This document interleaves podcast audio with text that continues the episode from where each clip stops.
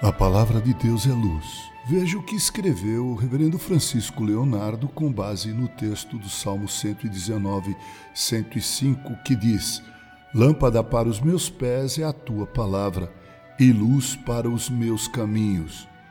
Diz ele: a Bíblia é a luz que ilumina nosso caminho pela vida, explica as coisas de Deus e revela de onde viemos e para onde vamos. Porém, para ver a luz, precisa-se abrir os olhos. De olhos fechados não se pode ver a luz, e na mais completa escuridão não se vê nada. Um cego só anda tateando ou com a ajuda de outrem. Assim são os que não têm a luz da palavra de Deus. Embora religiosos e buscando a Deus, se porventura tateando possam achar, bem que não está longe de cada um de nós, como lemos em Atos 17, 27. Se ainda não caímos no barranco, é porque Deus vigiou por nós. Muita gente parece com meninos brincando de ceguinho. A criança que tende a achar os outros não os percebe e passa adiante.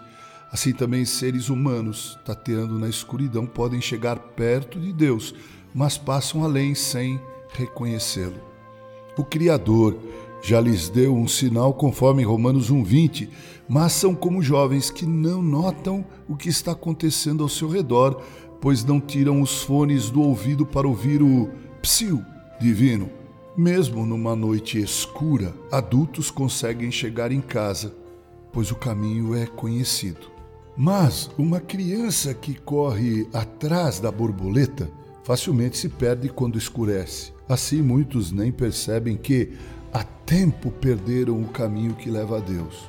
Dizem: Nós somos filhos de Deus e conhecemos o caminho para o céu infelizmente se enganam querendo chegar a Deus sem a luz da Sua palavra, pois neste mundo escuro, a Bíblia é o nosso GPS celestial, no qual o Senhor nos mostra claramente, não somente de onde viemos, mas também revela que perdemos a direção certa e nos orienta a fazer meia volta para acertar o caminho.